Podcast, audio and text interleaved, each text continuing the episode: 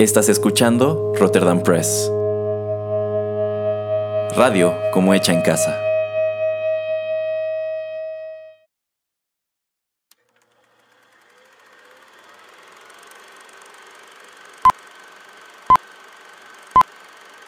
Rotterdam Press presenta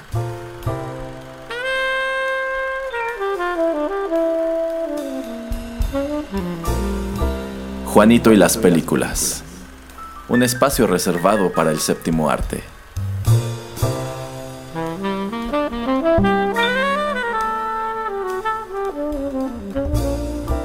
Ocupa tu butaca. Comenzamos.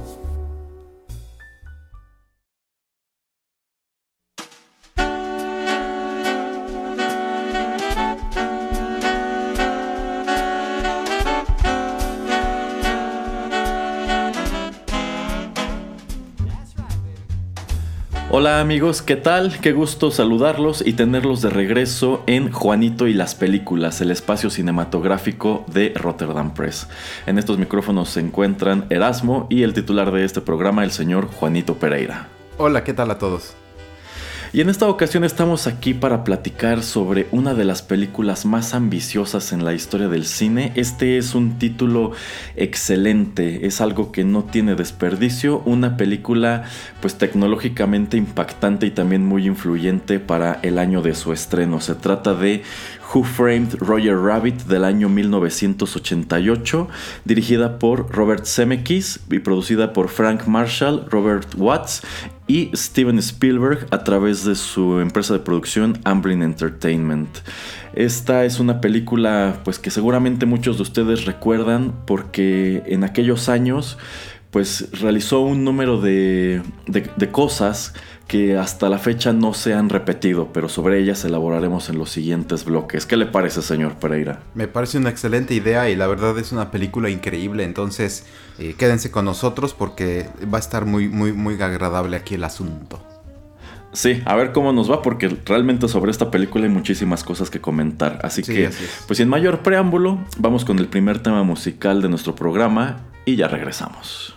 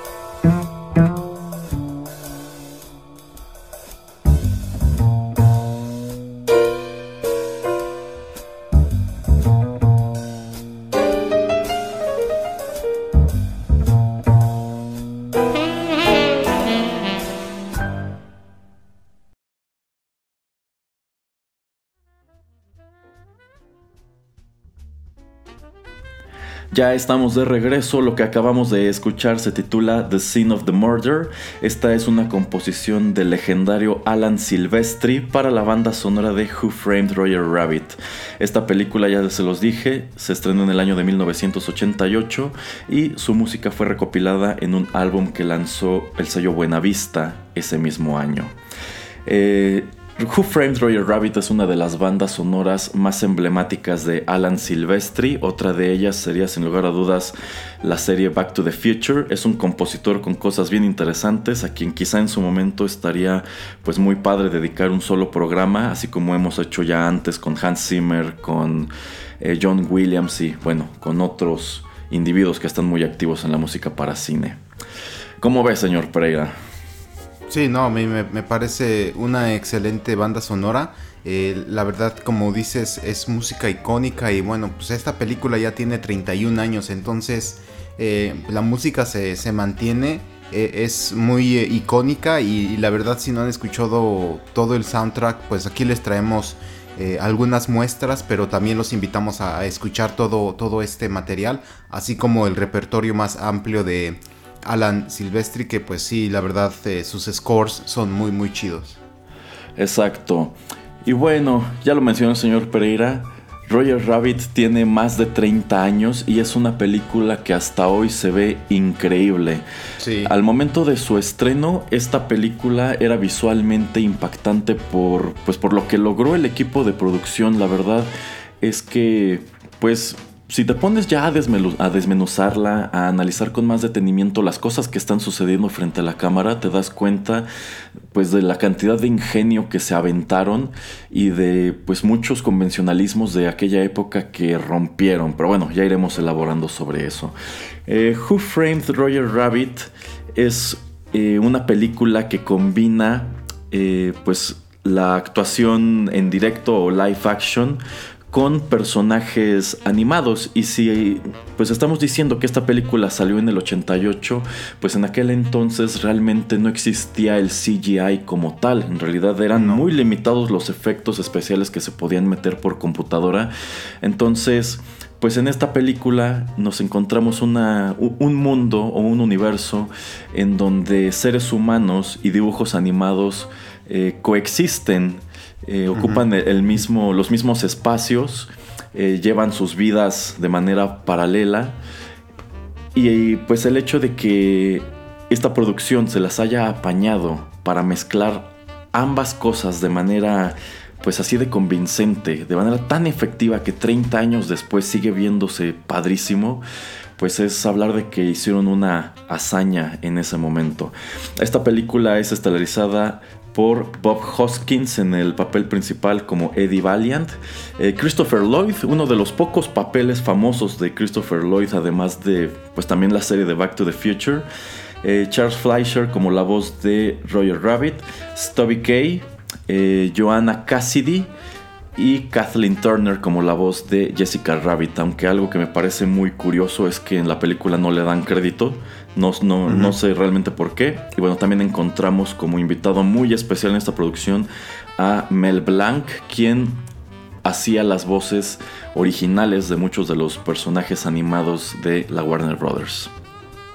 Sí, así es. Em, creo que a Kathleen, Kathleen Turner no le dan... Eh, crédito tal vez porque sus líneas son pues no son tantas y tal vez lo hizo como un favor ya ves que a veces muchas veces eh, esto es lo que sucede de que conocen al director al productor o a alguien y entonces dicen ah me, quieres ayudar y ah sí con gusto pero pues no uses mi nombre o no quiero estar atada a un, proyecto que se siente o se escucha bastante extraño yo creo que pues ya después de que sale y tiene éxito eh, tal vez eh, la, señora o señorita Turner en ese entonces, pues pensó, chin, hubiera en verdad dicho que, que en verdad yo participé en esto desde el principio porque pues se convirtió en una cosa gigantesca. Exacto. Y bueno, esta película va, la verdad esta es una, esta película es como tres películas en una sola, pero realmente es una película de detectives. En este caso, el personaje principal, Eddie Valiant, es un detective que se ve inmiscuido en el caso de Roger Rabbit, a quien culpan de la muerte de un empresario llamado Marvin Acme, quien sería el propietario de las industrias Acme, que son las que fabrican los props para las caricaturas, como los que se pueden ver en las caricaturas del Correcaminos y el Coyote. Entonces a, Roger Rabbit lo acusan de haber asesinado a este, a este hombre y pues recae en Eddie Valiant, aunque de manera pues muy fortuita y él lo hace de manera muy renuente, limpiar su nombre y esclarecer qué es lo que sucedió realmente. Entonces, pues los dos personajes principales de esta historia son efectivamente eh, pues un, actor normal y un personaje que animaron de manera tradicional con dibujos. Eh, pues encima de, todas estas secuencias que grabaron en, en estudios en Inglaterra. Eh, y esta cinta está inspirada en un libro. ¿Pero qué le parece, señor Pereira, si elaboramos sobre eso en el bloque siguiente? Muy bien, muy bien. Por ahora vayamos con más música.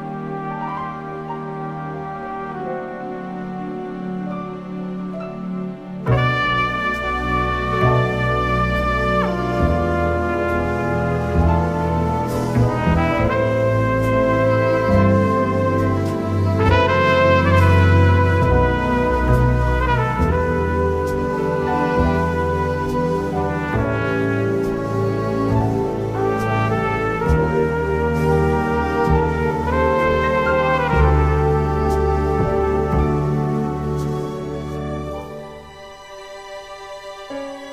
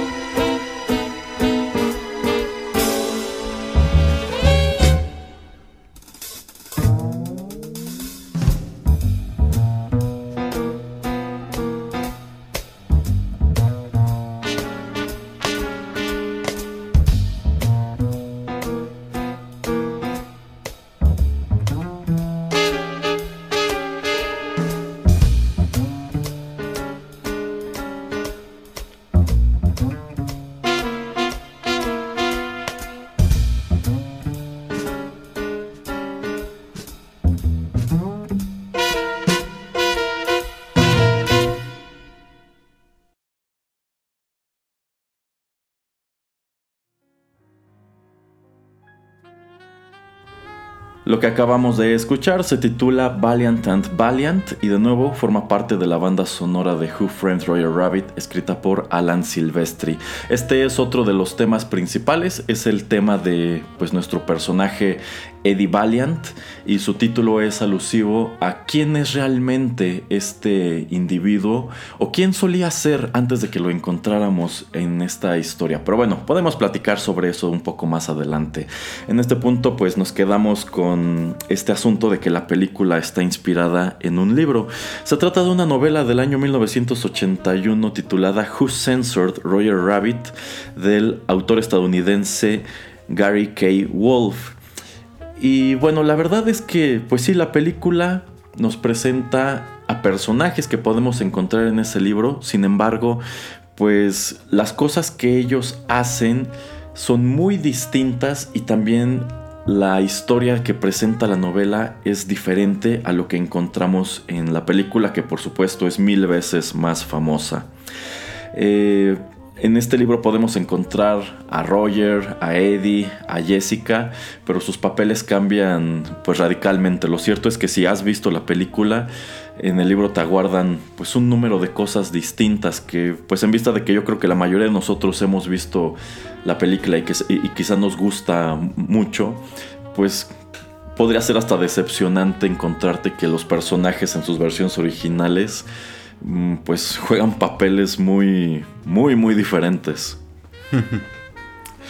y bueno, en realidad, eh, pues a pesar de que desde que apareció esta película en el 88 se ha hablado de una potencial precuela o secuela, lo cierto es que pues no hay nada concreto, pero en los libros sí, es, sí existe como tal una serie de tres novelas, una trilogía de Roger Rabbit eh, creada por este autor. Eh, es precisamente debido al éxito de la película que él en 1991 publica una continuación titulada Who Plugged Roger Rabbit y después eh, pues muchos, mucho tiempo después, en el año 2013, publica todavía otro libro que se titula Who Whacked Roger Rabbit. Y lo interesante es que estos tres libros en realidad no constituyen una sola continuidad, son incongruentes entre sí y el autor ha dicho que esto es intencional. Incluso el tercero me parece eh, busca elaborar sobre la película, a pesar de que él ha sido durante años crítico de la película y sobre todo del hecho de que, a decir suyo, eh, pues eh, Walt Disney, que es uno de los estudios que la produjo, pues lo estafó y no le pagó lo que debía de pagarle y pues por ahí tuvo un pleito legal con ellos de muchos años. Que yo creo que eso tienen también que ver que no hemos visto secuelas de, de esta película. Pues yo me imagino que algo tiene que ver, pero pues si tomamos en cuenta lo exitosa que fue la película, lo famosos que se hicieron los personajes, cuando pues realmente yo creo que fuera de la base de lectores de este individuo nadie los conocía, sí es muy extraño que no hayan tratado de explotarlos todavía más. Insisto, la intención de hacer otra película de Roger Rabbit allí está y durante mucho tiempo se ha manejado que sería una, una eh, precuela. Y bueno, el hecho de que pues ya hace unos años falleciera Bob Hoskins también nos imposibilita pues esta idea de retomarla en esta época en la cual hay mucha nostalgia por el cine de los años 80 y 90. Bueno, pero ya ves que es Hollywood, ¿no? Entonces podemos eh, contratar a alguien que se le parezca o que eh, sea reminiscente al personaje de, que, que, realiza Bob Hoskins que no sea exactamente el actor, pero pues sí alguien que, se le parezca físicamente. Y pues esto viene simplemente a revitalizar una idea. Y ya ves que después, si sale una precuela y es exitosa, saldría la secuela de la precuela con el nuevo personaje. Entonces, eh, no sé, siento que tiene potencial y si en verdad tienen una buena historia, podrían eh, tenerla, podríamos tenerla en la pantalla grande. Aunque a mí me gustaría más una secuela de, Roger Rabbit eh, antes que una precuela. Um, sí, de hecho, quizás se animarían a hacer un reboot, pero la verdad yo no soy muy fan de esa idea. En este caso yo creo que es una película que dejó la barra demasiado alta y si acaso en algún momento se aventaran la puntada de querer hacerla de nuevo, pues tienen unos zapatos enormes que llenar, sobre todo si tomamos en cuenta que pues en aquel entonces esta es una película que se hizo con efectos especiales prácticos y hoy pues en definitiva tratarían de hacerla con CGI y pues del mismo modo que en el 88 encontramos aquí a algunos iconos de la animación tradicional, estoy casi seguro que si se aventaran a hacer Roger Rabbit hoy día con otro elenco, seguramente ya no encontraríamos a esos personajes, sino a otros más recientes, precisamente de la era del cine animado por computadora. Eh, sí, podrían mezclarlos, la verdad. Yo creo que también podría haber manera de que tuviéramos a los personajes, por ejemplo, de Pixar, que pues se presentaran aquí en esta película, así como lo vimos tal vez en eh, Wreck-It Ralph 2, que creo Erasmo, tú no la viste, ¿verdad? No, no la vi. Bueno, pero pues casi en todos los trailers nos enseñan de que hay muchos personajes de Disney que se presentan en esta misma película de Wreck-It Ralph 2. Entonces yo siento que es posible, pero pues Em, también tengo otra idea en base a lo que estamos discutiendo, pero quiero dejarla para el próximo bloque porque vamos a discutir algo acerca de una mezcla de personajes y después de eso es que quiero hacer mi comentario. Entonces, eh, por ahora me, me, reservo el comentario. Muy bien, pues en ese caso vamos con más música y en el bloque siguiente hablaremos sobre algo de lo que hace a esta película un título único.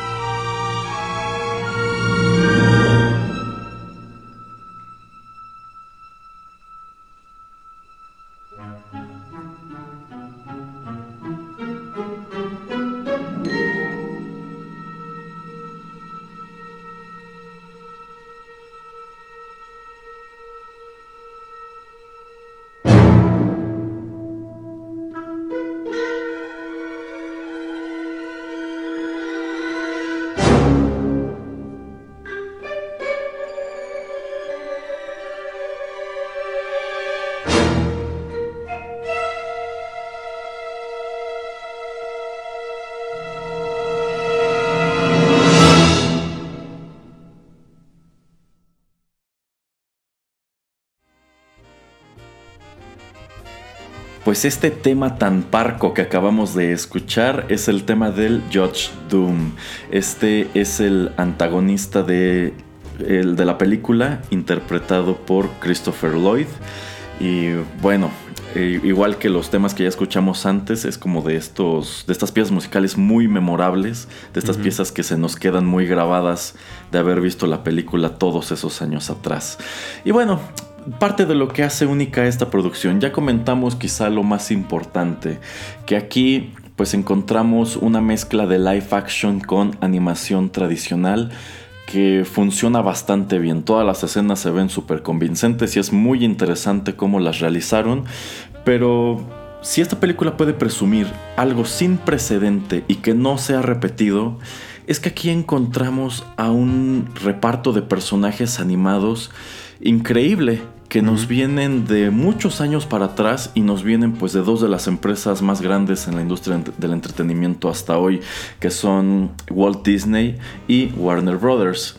En esta película es posible encontrar pues algunos crossovers de sus personajes más famosos como el pato Donald y el pato Lucas o Daffy Duck y también Bugs Bunny y Mickey Mouse, además de que pues encontramos a otros personajes que sin duda no son muy familiares como como Tweety, como Droopy, como Betty Boop, etcétera, etcétera, Porky. Entonces se me hace muy padre que pues en este punto estas dos empresas que pues históricamente han sido competidoras, deciden subirse al tren de esta cinta que presenta un concepto bien interesante y prestar a sus personajes y esto no se ha repetido precisamente por todas las implicaciones legales que eso conlleva.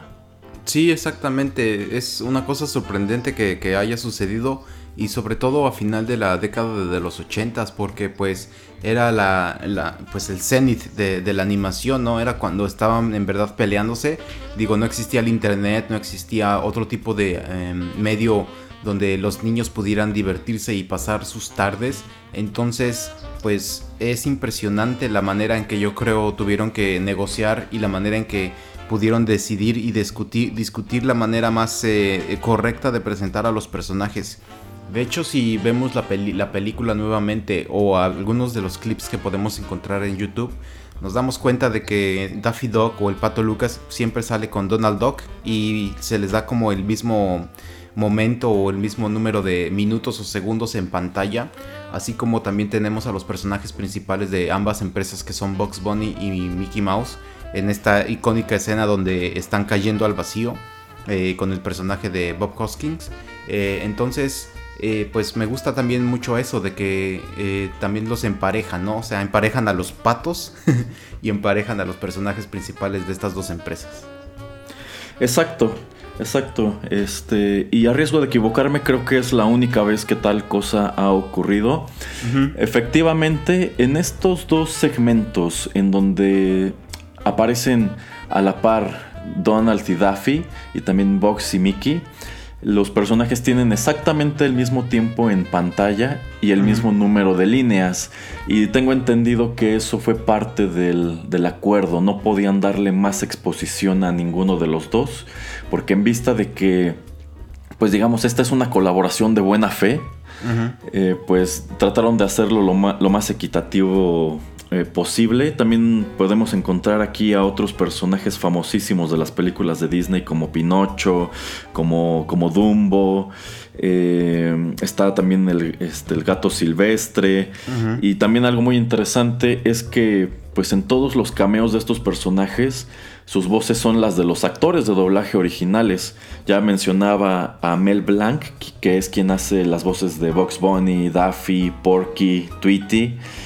Y este, también están pues, los actores originales que hacían las voces de Mickey, de Minnie, etcétera, etcétera, de Goofy. Entonces yo creo que aquí reúnen un número de personajes, talentos y propiedades que, híjole, no, hemos vuelto a ver y no estoy seguro de que volvamos a ver alguna vez. Cuando estás hablando acerca del balance de líneas y, del el tiempo en, en, pantalla, ¿me estás diciendo que Thanos tenía razón? ¿De que todo tenía que tener un balance perfecto? Esta es una película que efectivamente podría presumir eso, perfectamente balanceado como todas las cosas deberían de ser. Y bueno, también se me hace muy padre que ambas empresas estuvieron de acuerdo en que pues sus personajes insignia fueran relegados ya ni siquiera al segundo plano, sino al tercer plano, porque realmente son personajes que no juegan un papel en la historia, solamente aparecen como curiosidad, porque todo, todo toda la narrativa la llevan eh, pues Eddie y Roger. Sí, efectivamente, es muy, eh, muy eh, chistoso y otra vez esta mezcla de personajes, digo, no es lo mismo, pero lo vemos con lo de personajes de videojuegos. En la primera, ahora sí, otra vez me voy a, referir a, a Wreck-It Ralph, a la primera. Eh, donde pues vemos a muchos de los villanos, sobre todo en este, pues, ¿cómo se llama? Terapia o grupo de, grupo de ayuda. grupo de apoyo que tiene Ralph. Eh, yo creo que este es el momento donde podemos eh, pues verlo más o menos parecido a lo que sucede pues muchísimos años antes eh, entonces, cuando estábamos hablando el bloque pasado acerca de precuelas o secuelas, eh, y que Erasmo dice que todo era con efecto, efecto práctico, yo sé que una de las películas favoritas de Erasmo que sale en 1996, me parece, es la de Space Jam. con su amigo Michael Jordan. Y bueno, pues ya se anuncia que va a salir Space Jam 2. Entonces, eh, pues va a ser ahora otro basquetbolista que es LeBron James. Eh, también ahora nuevamente con todos los personajes de Warner. Entonces te tengo dos preguntas, Erasmo. ¿No crees que Space Jam fue la respuesta de Warner eh, a esta película de Disney? Y si ya va a salir una segunda parte de, Space Jam, ¿no crees que tal vez eh, animaría otra vez a Disney a hacer ahora sí una nueva historia utilizando a Roger Rabbit? Híjole, bueno, sí es verdad que Space Jam a mediados de, a mediados de los 90 retomó este mismo concepto de mezclar eh, live action con animación, pero bueno, allí solamente encontramos a, los Looney Tunes. Creo que también es un producto que funciona visualmente, sin embargo yo estoy seguro que mm, pues ya les fue un poco más sencillo, porque realmente la que vino a sentar el precedente fue pues Roger Rabbit. Sin embargo, yo, yo diría que la respuesta más inmediata a lo que hizo esta cinta es Cool World de 1992 dirigida por Ralph Bakshi, que de hecho es una película en donde aparece eh, Brad Pitt, Gabriel Byrne y Kim Basinger. Y bueno, es, lo mismo, pero bueno, infamemente mal hecho. Este, yo, yo, Ralph Bakshi es una autoridad en lo que respecta a animación. La primera vez que se adaptó el Señor de los Anillos a una producción estadounidense fue precisamente en una, en una cinta animada de Ralph Bakshi. Em, horrible, por cierto. Pues no, no, estoy seguro de que sea horrible. Lo cierto es que sí es un trabajo que tiene un estatus de culto. Y si tomamos en cuenta el año en que se hizo, yo creo que se ve bastante decente. Bueno, de, ninguna manera se va a comparar con lo de Peter Jackson. Pero yo creo que Cool World fue pues como la respuesta. Y yo, yo siento que mientras que Roger Rabbit fue presentado como una película más bien familiar, Cool World ya es un trabajo netamente para adultos.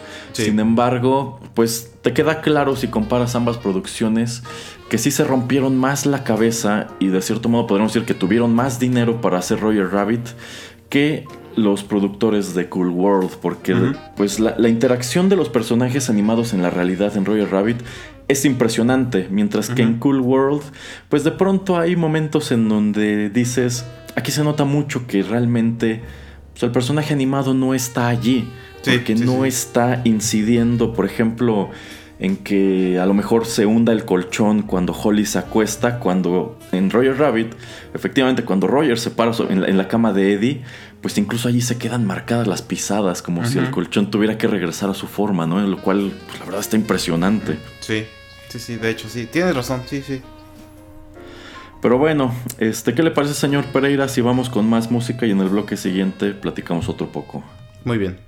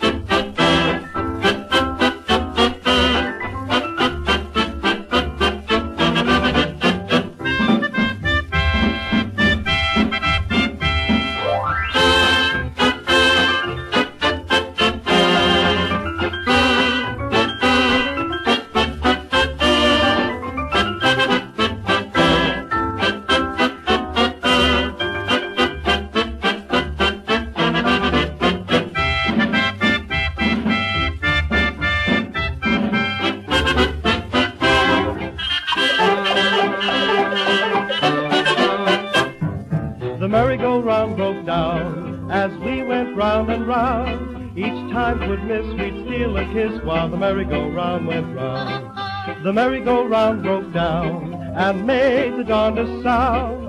The lights went low, we both said oh, and the merry-go-round went round.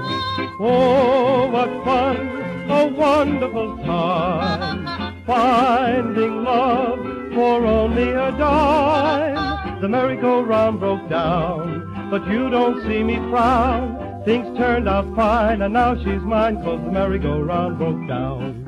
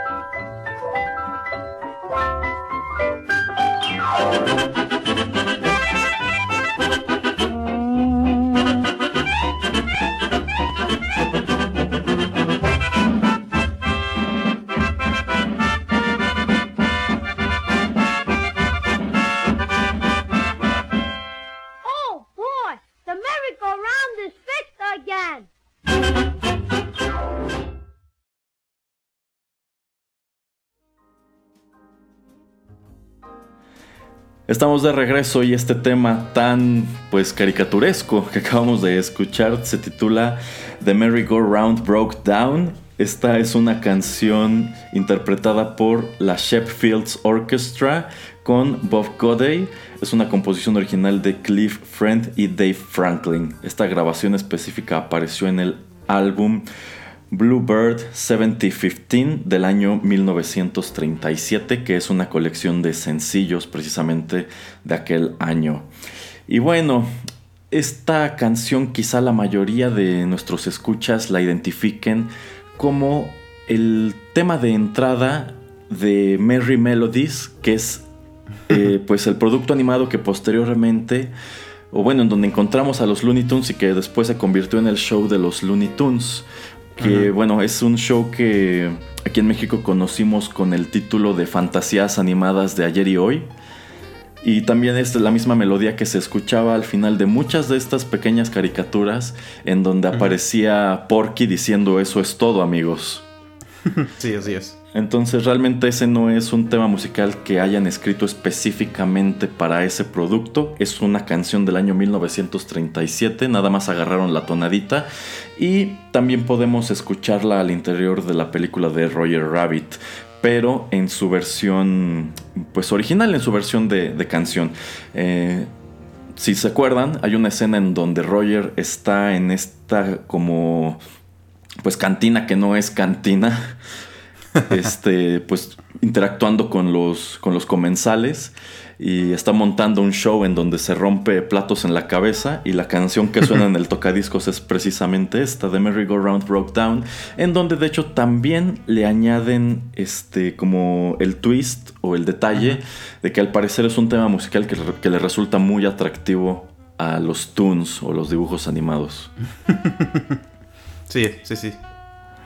Eh, y bueno, se me hace un guiño muy interesante que hayan decidido incluirlo en, esta película porque sin lugar a dudas es una pieza musical que estará eternamente asociada con estos personajes, con las caricaturas y con la animación de aquella época. Sí, así es, pero a mí me parece algo muy acertado porque, eh, bueno, no sé si hemos dicho ya que esta película pues está basada en el año de 1947, entonces digamos que para ese entonces sería una canción muy reciente. Eh, entonces a mí me parece pues muy acertado que, que, digamos le hacen un guiño, ¿no? O sea, utilizando esta canción, pero pues digamos que sería como música del momento. Exacto, exacto. La verdad no estoy seguro si en ese año Warner Brothers ya estaba utilizándola como pues una pieza musical de Merry Melodies, pero pues sí, efectivamente la historia de la película transcurre en 1947 y ese es uno, ese es uno de los detalles que, lo, que la diferencia de la novela, porque la historia de la novela sí está situada en los años 80. Y pues se me hace muy curioso también que, bueno, en la película vemos que seres humanos y caricaturas interactúan. En la novela encontramos un concepto parecido, pero en realidad muchos de los personajes que encontramos allí no vienen de las caricaturas, sino de las tiras cómicas que aparecían en los periódicos estadounidenses. Un personaje que aparece en el libro, pero no en la película, es Snoopy, creado por Charles Schultz. Y eh, bueno, en esta cinta, eh, pues las caricaturas pueden interactuar con los humanos pues de manera normal, pueden hablar, mientras que en el libro te presentan que sobre todo los personajes que vienen de las tiras cómicas les aparecen globos de texto. y así las personas pueden saber qué es lo que quieren decir. Y solamente si son personajes que ya llevan mucho tiempo viviendo entre los humanos, como que ya han desarrollado la habilidad de hablar. Eso se me hace curiosísimo.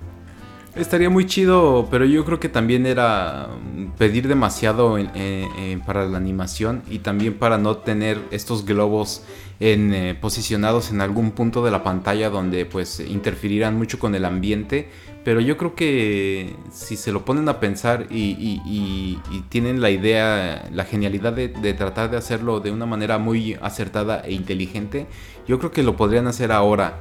O sea, tal vez no hacer una película de Roger Rabbit, pero sí, se me hace súper interesante lo que estás comentando de tener eh, pues personajes que son más famosos por sus tiras cómicas en, en los periódicos y que tengan estas, estos globitos. A mí me encantaría ver una película que estuviera solamente basada así y de que fuera la única manera en que se pudieran comunicar estaría muy muy chistoso.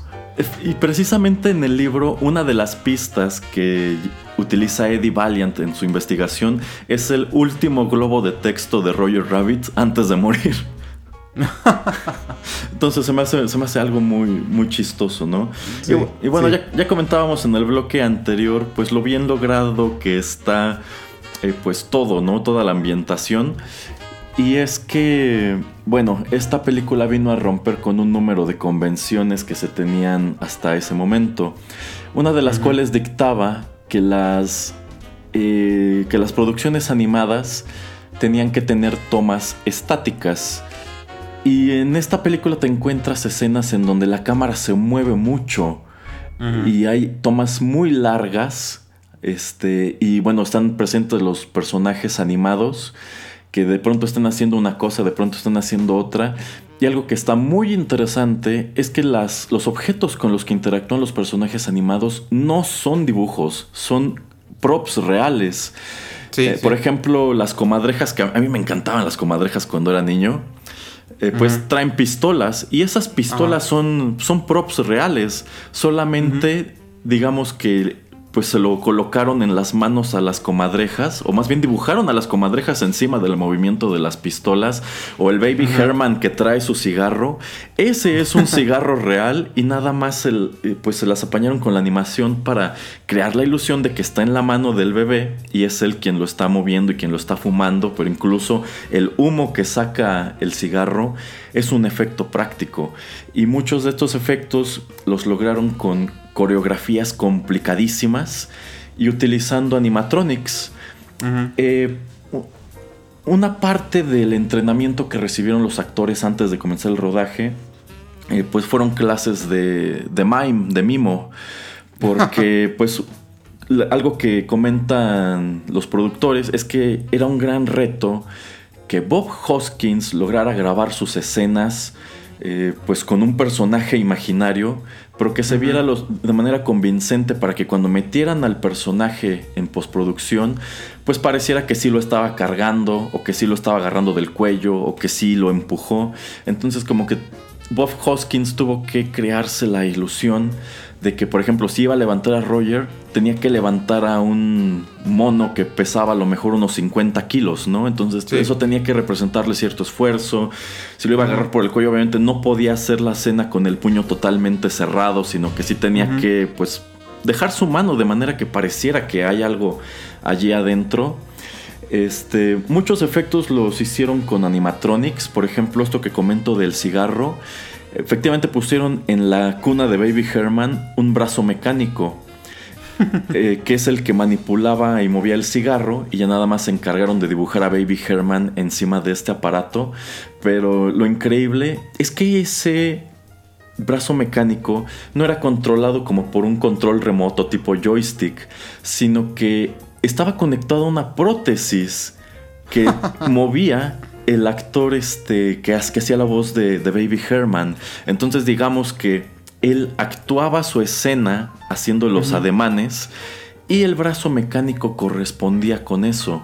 Y los animadores ya nada más tenían que dibujar encima para ocultar el brazo mecánico e imitar los movimientos del actor. Está loquísimo todo lo, todo lo que tuvieron que hacer para, esta película. Y antes de que continúes, Erasmo, eh, una de las cosas que no sé si los que nos escuchan o tú mismo, eh, pues se han dado cuenta, una de las cosas que me chocan muchísimo, sobre todo ahora en las series de televisión, es cuando vemos que alguien está disque tomándose un té o un café en uno de estos vasos desechables con una tapa. Eh, cuando lo alzan, se nota que está vacío, o sea, échenle agua o échenle algo para que se note el esfuerzo que es lo que dice Erasmo. Así a mí me harta. Lo siento por a la gente que lo va a empezar a notar después de que lo he dicho.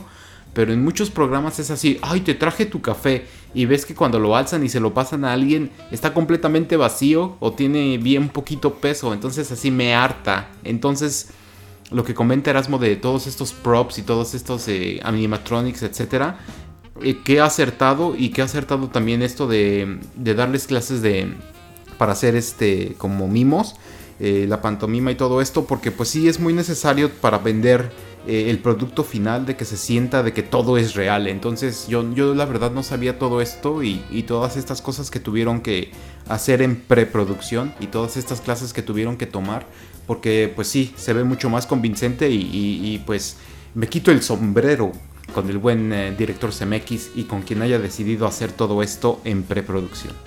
Eh, sí, efectivamente. Y fíjese qué curioso lo que comenta de los props hoy día, porque bueno, mientras que aquí estamos diciendo que eran props reales y agregaron encima de ellos a los personajes animados, hoy hay un montón de películas que prefieren ahorrárselos. Por ejemplo, eh, me viene a la mente el caso de la película de, Solo de hace un par de años, en donde en muchas escenas que vemos al personaje utilizar su blaster, tú pensarías que el actor tiene efectivamente el prop del blaster en la mano, pero el blaster no existe, es totalmente generado por computadora y dices, pero ¿por qué? O sea, de verdad les costaba tanto hacer la pistolita de plástico y nada más animar el láser, tuvieron que animar desde la pistola. sí. A mí me parece ridículo, la verdad, ¿eh? Lo es, lo es, la verdad lo es. Y bueno, este. Por, por, su papel en esta película, Bob Hoskins estuvo nominado al Oscar como mejor actor. Creo que sí ganó el BAFTA o el Saturn, pero de las cuatro nominaciones que tiene Roger Rabbit en 1988, pues no, no se lleva ninguno de los Oscars. Eh, esta es una película cuya eh, fama o cuya popularidad, de hecho, aumentó con el paso del, con el paso del tiempo. Es considerado uno de los papeles emblemáticos de Bob Hoskins. Eh, tanto así que yo creo que él mismo, pues yo creo que trató de correr lo más que pudo de Eddie Valiant porque en todas partes lo asociaban con, con esta película y como que dio pie a la noción de que era un comediante, cuando en realidad pues, Bob, Hoskins era un, era un actor serio.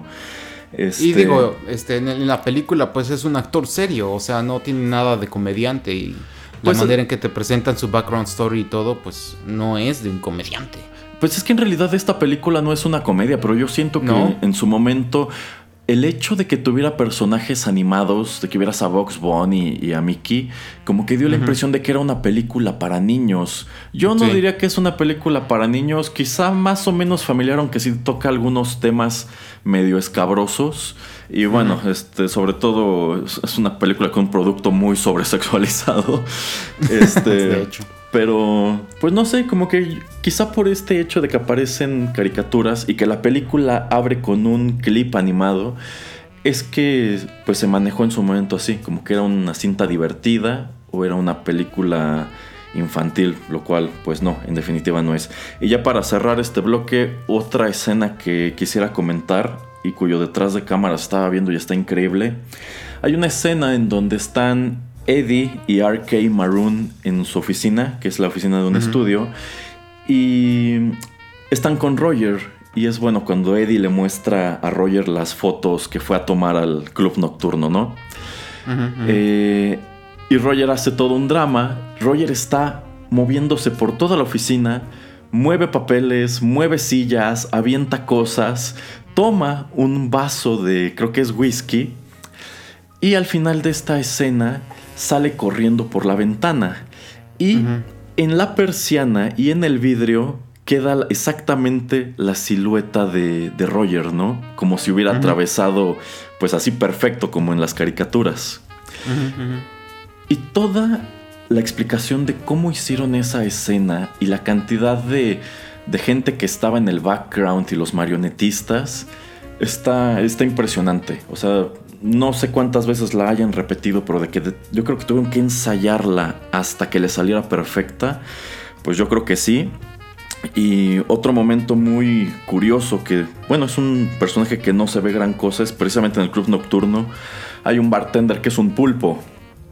Y todos esos objetos que el pulpo tiene en, las, en los brazos, bueno, este, que está agarrando, que es un shaker y vasos y cosas, son reales. Y los movieron, este, pues al momento de que hacen ese, ese paneo y ya nada más tuvieron que dibujar encima al pulpo, cuando pudieron haberse ahorrado un montón de problemas, pues haciendo animados también todos los objetos que tenía el pulpo en ese momento, pero pues eso es lo que nos da una idea del nivel de, ambición que, que, le metió Robert Zemeckis a esta película. Y bueno, es una cinta que al momento de su producción se tarda un poco más de lo que debía, tienen que inyectarle un poco más de dinero, pero a fin de cuentas se los redituó. Sí, y bueno, yo complementando una escena más de, la que, de lo que estamos hablando, eh, la escena de persecución donde Roger Rabbit y el personaje de Bob Hoskins eh, van em, en el automóvil llamado Benny. Ah, sí, en, el, en el, taxi, ajá. Ajá, hay varias escenas donde pues em, eh, los stunts o las acrobacias que están intentando sí son bastante difíciles o un poco peligrosas entonces lo que sí terminan haciendo es dibujando al personaje de Bob Hoskins. O sea, el detective eh, Eddie Valiant es dibujado, o sea, no es eh, el actor real el que está haciendo las cosas. Entonces, si lo ven cuadro por cuadro o si lo buscan en YouTube van a poder ver que es un dibujo. O sea, no es el actor y eso se me hace súper chistoso. Y ya nada más para cerrar, eh, creo que Erasmo dijo que no ganaba. Creo que dijo que. Bueno, no sé si dijiste que no ganó ningún eh, premio de la academia. Creo que no. Eh, no, no, pero a lo que voy es que estás muy equivocado, Erasmo. De ¿Ah, hecho, ganó tres, premios de la academia. Ganó para.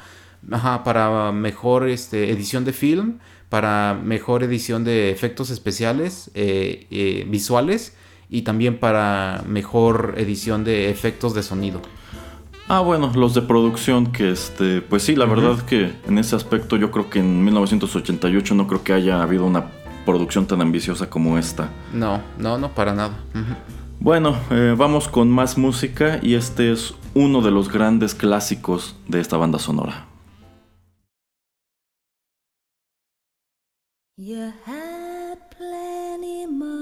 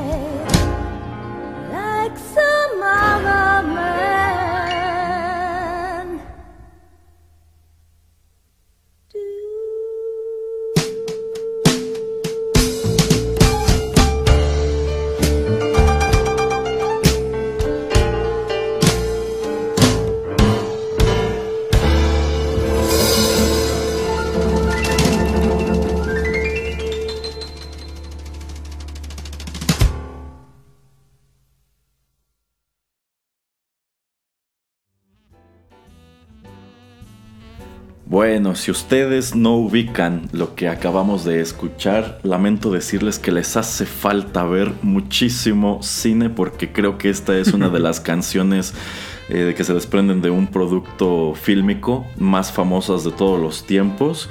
Y pues toda la escena que lo acompaña también. Lo que acabamos de escuchar se titula Why Don't You Do Right. Es interpretado por Amy Irving, quien hace la voz como cantante de Jessica Rabbit.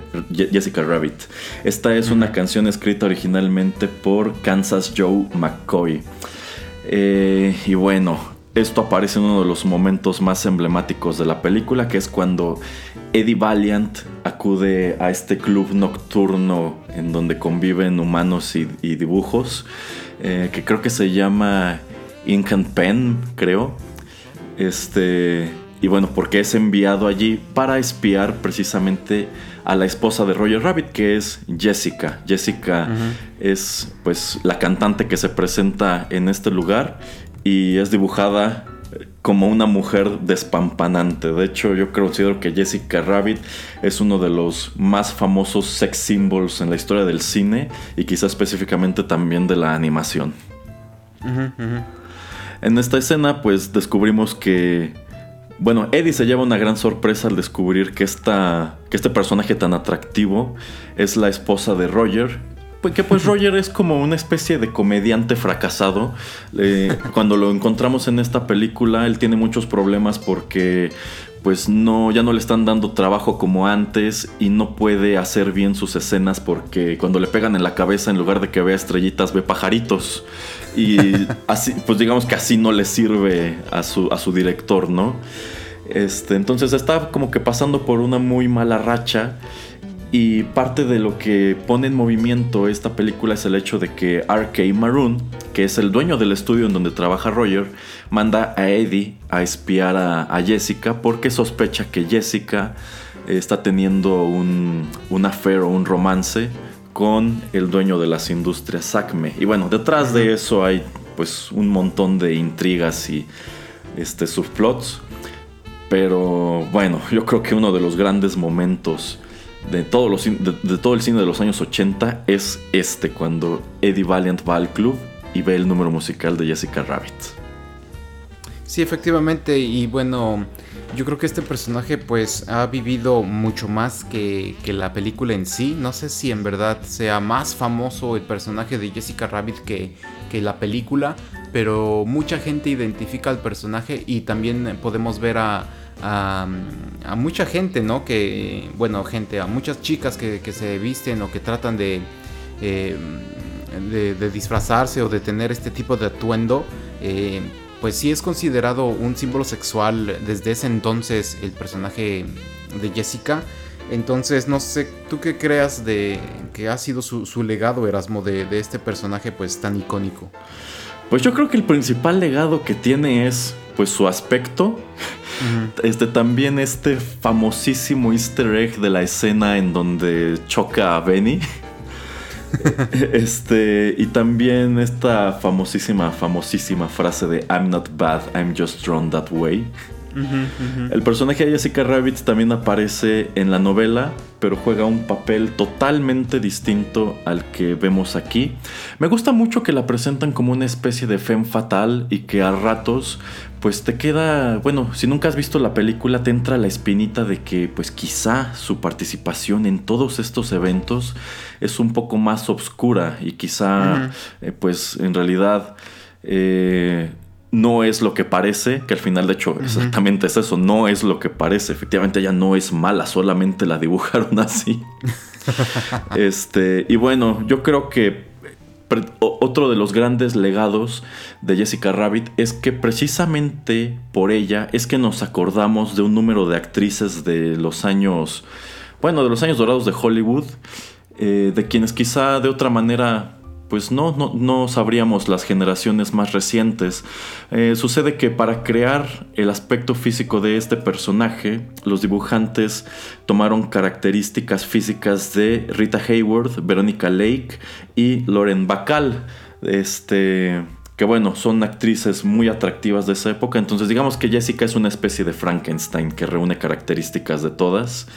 Y yo creo que sobre todo en el caso de Veronica Lake y quizá de Lauren Bacall, pues sí son actrices de las que no nos acordaríamos tanto de no ser por esa curiosidad, de que son las que inspiraron a este pues célebre personaje. Ajá, sí, efectivamente. Eh, pero bueno, esto, esta manera de que la presenta como la esposa de, de, de Roger Rabbit y de que pues, eh, por ejemplo, el personaje de Eddie Valiant, pues eh, la verdad no, no se la cree. ¿Tú, ¿Tú qué piensas? O sea, ¿tú crees que eh, lo hace la escena más chistosa o, que este emparejamiento de personajes que terminan pues siendo un- una pareja de, personas casadas o de personajes casados, eh, ¿tú crees que le adhiere eh, algún otro tipo de, situación o de, de movimiento o de cosa a, la película o no?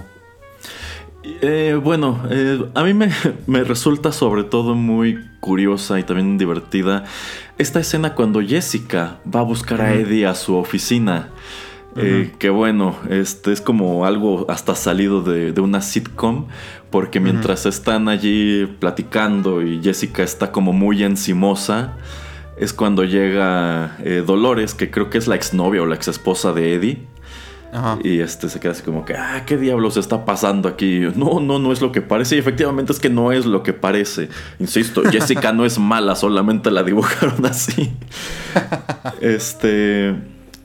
Pero pues me gusta que, insisto, si nunca has visto la película, sí logran sembrarte la duda de que quizá quien realmente está detrás de toda esa intriga podría ser Jessica. Algo que me gusta mucho es que en realidad como que el villano de la bueno eh, como que el villano está claro pero no te queda exact, no te queda muy visible exactamente cuál es el meollo del asunto. En ese aspecto creo que sí es una historia de detectives muy muy eficiente porque al final pues las revelaciones este, llegan y pues toda la historia cuadra.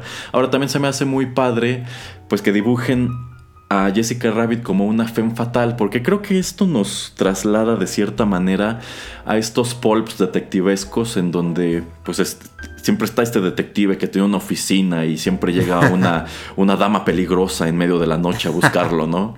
Entonces, Sí, sí, insisto, creo que hay muchos elementos muy padres. Uno de ellos, de los que pues sin duda la gente más acuerda es definitivamente Jessica Rabbit. Sí, sí, así es. Bueno, pues vamos con nuestra última pieza musical y regresamos con nuestros últimos comentarios.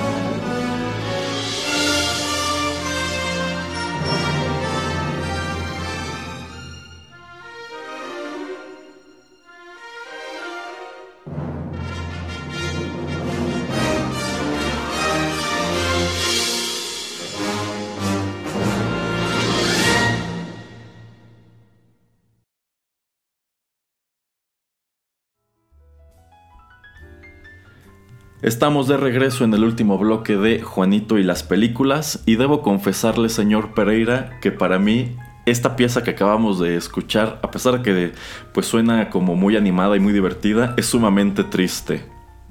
Ay, ¿por qué lo pone tan triste? Dígame. Porque lo que acabamos de escuchar se titula End Title. Esta es la pieza musical que se escuchaba cuando entraban los créditos y para mí era un momento muy triste porque cuando yo era niño adoraba esta película y no me gustaba que se acabara. Pero seguramente tú eras de los que la tenían en Betamax y la ponía una y otra vez constantemente hasta que volvías locos a tus padres, ¿verdad? Ah, por supuesto. De hecho, esta, esta película este, me llevaron a verla al cine. Es ¿Ah, de sí? las primeras películas de las que yo me acuerdo, sí. Y de hecho, este, pues esa vez que me llevaron al cine, todo el acto final me dio muchísimo miedo, ¿eh? Todo lo Ah, que tiene que ver con el George Doom. Sí, sí, sobre todo cuando le cambia la voz y le salen estos ojos animados. Cuando yo era niño, eso me espantó horrible, ¿eh? Yo Y creo, bueno, que, yo posteriormente. creo que traumatizó a mucha gente, ¿eh? A muchos niños yo creo que los traumatizó en ese entonces.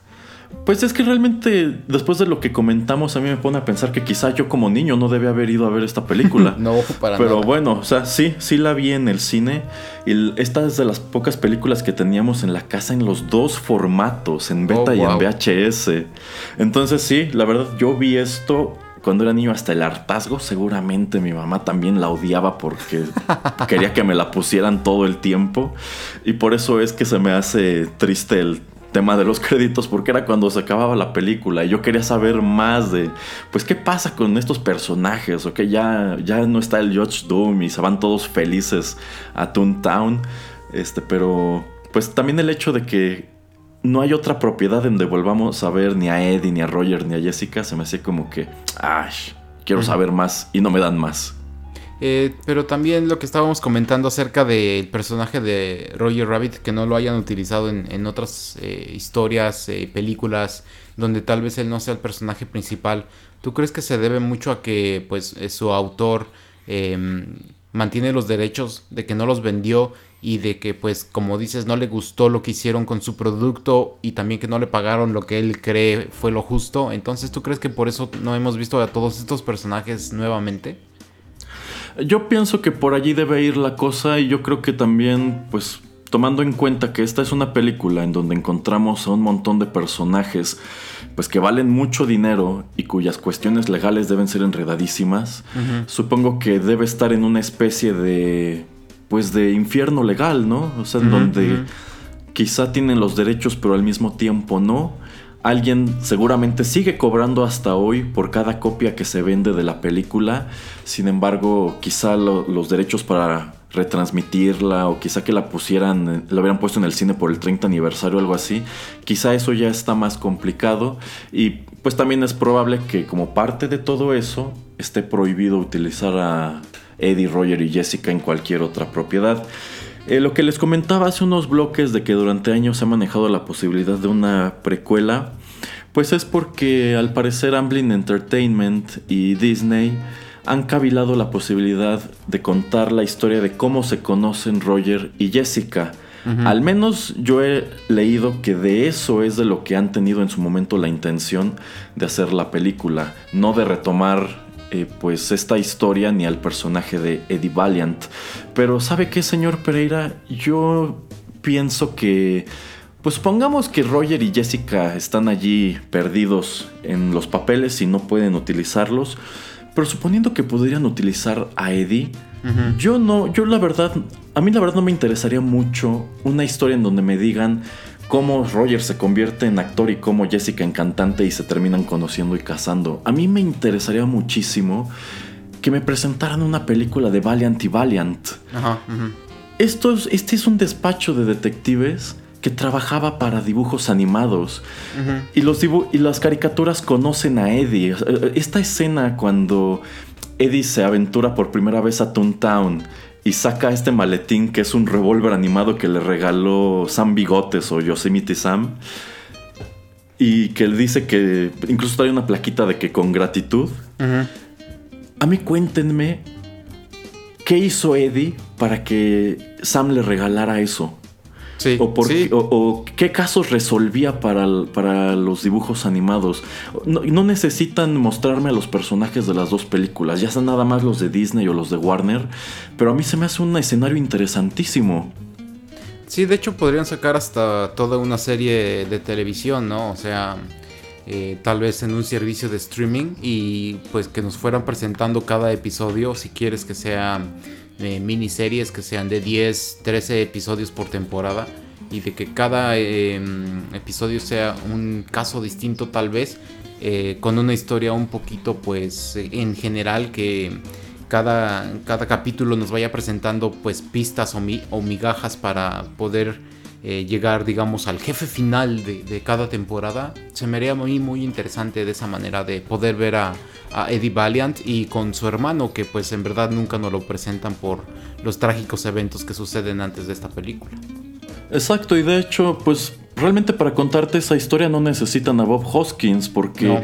si, te, si te presentan sus aventuras cuando eran jóvenes, allí puedes utilizar a los dos actores que se te dé la gana. así es Eh, entonces yo considero que ese sí sería un producto muy atractivo, por lo menos para mí. Sí, sí, sí. Y bueno, antes de que terminemos Erasmo, no sé si nos quieras comentar acerca del videojuego que sale eh, a propósito de, de Roger Rabbit. Ah, ok, vale. Bueno, hay dos cosas que quiero comentar ya para terminar esta emisión que creo que nos va a quedar un poco larga, pero es que a fin de cuentas es un producto que da para hablar un, un ratote. A ver, a petición del señor Pereira, primero el videojuego, efectivamente. eh, no estoy seguro si ese mismo año o en el 89 aparece un título para el NES inspirado en esta película. Y ese juego, ya lo habíamos dicho creo que en una emisión de 8 bits, es un ancestro de la serie de GTA o Grand Theft Auto. Lo es. Por, porque eh, pues parte de la dinámica es una especie de open world en donde tú utilizas a Eddie y te va acompañando Roger y puedes ir caminando por la calle, puedes subirte al coche, puedes huir de las comadrejas, interactuar con las personas, puedes agredir a las personas o ser buena gente con ellos. este, entonces, eh, pues la verdad era un juego pues, medio complicado, yo nunca lo terminé. Y pues tengo entendido que su reputación es más o menos infame precisamente por el nivel de dificultad y porque eh, pues es de estos títulos que prácticamente necesitas una guía para poder avanzar porque son bastante crípticos.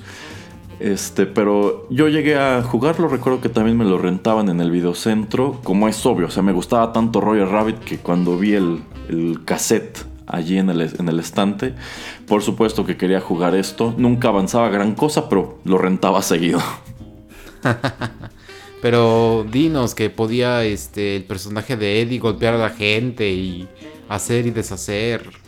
¿Qué es lo que más Sí, te gustaba realidad- hacer con él, Erasmo? Dinos, dinos que, que- que ahí es cuando te conviertes en, en un personaje, un- en un sociópata, por favor. Pues es que del mismo modo que tú en Grand Theft Auto puedes ir matando gente si quieres con las armas o peleándote a golpes, este, en el juego tú controlas a Eddie y puedes pegarle a la gente indiscriminadamente. O sea, si tú entras a un edificio, pues puedes interactuar con la gente que está adentro y te pueden dar pistas o información, cosas así, pero pues si les pegas, se ponen agresivos y ya no te dicen nada. Y de hecho, como que muy fiel al espíritu de la película, Eddie tiene un movimiento en donde carga un puño, como, como que le da vueltas a su brazo, y tienes una barra de poder y si la llenas y le pegas a alguien, lo avientas hasta el otro lado del cuarto. Y de hecho también puedes pegarle a Roger. Ya Eso dónde- era lo... Eso era lo que me entretenía realmente y también me gustaban mucho los, los stages en donde te subes a Benny y te Ajá. persiguen las comadrejas. ya sé de dónde vienen sus eh, re- rezagos o, o- o- o sus eh, maneras agresivas de ser, señor Erasmo. No, no, no, de ninguna manera. Y bueno, lo último que deseo comentar es que, pues esta película, ya se los dijimos, transcurre en los años 40, mientras que la novela sitúa los eventos en los años 80. El hecho de que esta película esté ambientada entre 1947 la hace también una película de periodo. De hecho, Robert Zemeckis dice que hacer Roger Rabbit fue como hacer tres películas. Tienes que hacer una película de época, una película animada y una película de animatronics. Sí. Entonces que sí fue muy, pues muy laborioso. Pero ¿por qué digo que es- está padre eso? Bueno, porque aquí hay muchos guiños a la vida de Estados Unidos antes de los años 40. Por ejemplo, hay una escena en donde Eddie y Roger se esconden pues como en una, una especie de cuarto secreto en la cantina donde trabaja Dolores. Y se esconden allí para que no los encuentre el George Doom y las comadrejas. Y en realidad, este, pues eso es un guiño a que ese lugar sirvió como speakeasy durante la prohibición. Porque realmente es un lugar que tenía el frente de restaurante y había una entrada secreta a la cantina. Eh, y también me gusta el hecho de que parte de la conspiración del Judge Doom tiene que ver con la compra de estos eh, trolebuses que sirven como transporte público en la ciudad. Eh, porque ese es un evento que ocurrió y de hecho ocurrió prácticamente como él lo describe hacia el final de la película. Eh, el transporte público de la ciudad de Los Ángeles antes de los años 50 era muy eficiente y muy barato.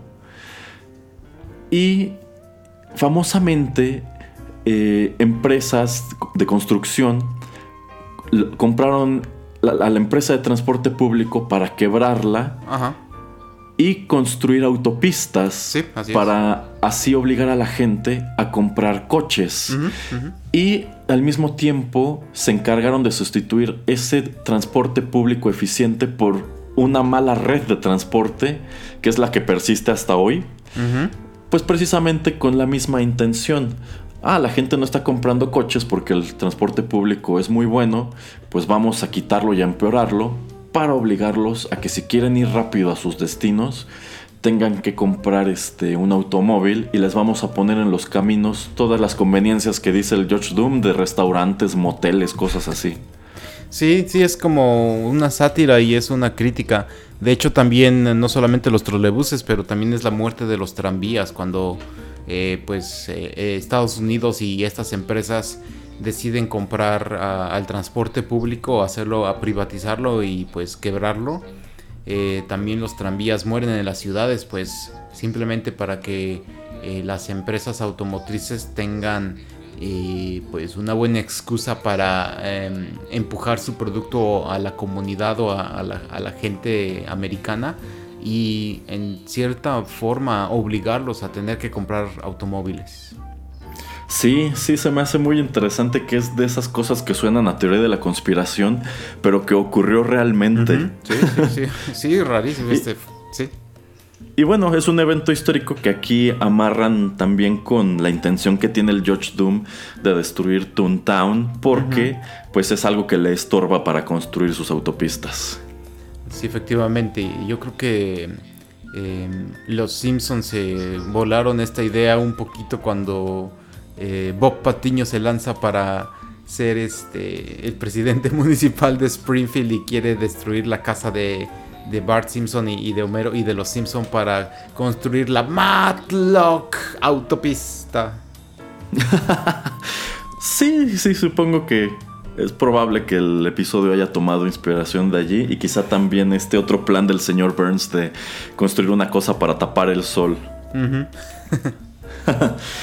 Pero bueno, eh, ¿algo más que decir sobre Who Frames Roger Rabbit, señor Pereira? No, se la recomendamos muchísimo. Eh, acuérdense que tiene más de 30 años de antigüedad, pero como ya hemos estado hablando durante todo este programa especial, eh, véanla con un ojo más crítico. Eh, la historia es muy buena, pero pues también la manera en que pudo ser realizada, todos los efectos, la historia.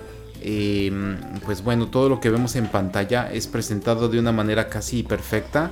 Eh, y como dijo el director eh, Robert Zemeckis, pues sí, fue básicamente hacer tres películas y ahora sí que parece como una lasaña, ¿no? O sea, poner una encima de la otra eh, para pues dar un producto final que es exquisitamente delicioso y que es muy disfrutable, así es que se las recomendamos ampliamente.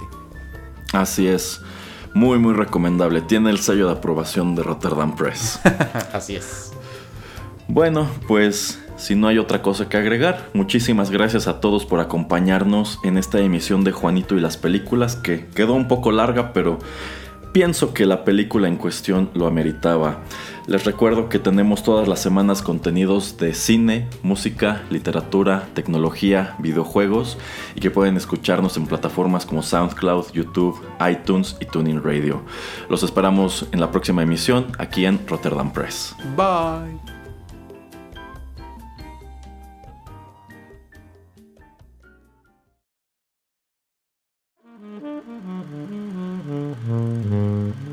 Juanito y las películas llegó a su fin.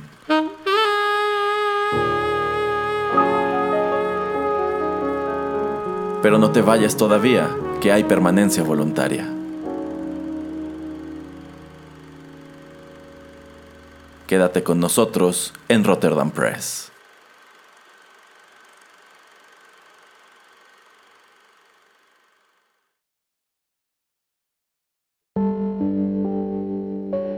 Estás escuchando Rotterdam Press. Radio como hecha en casa.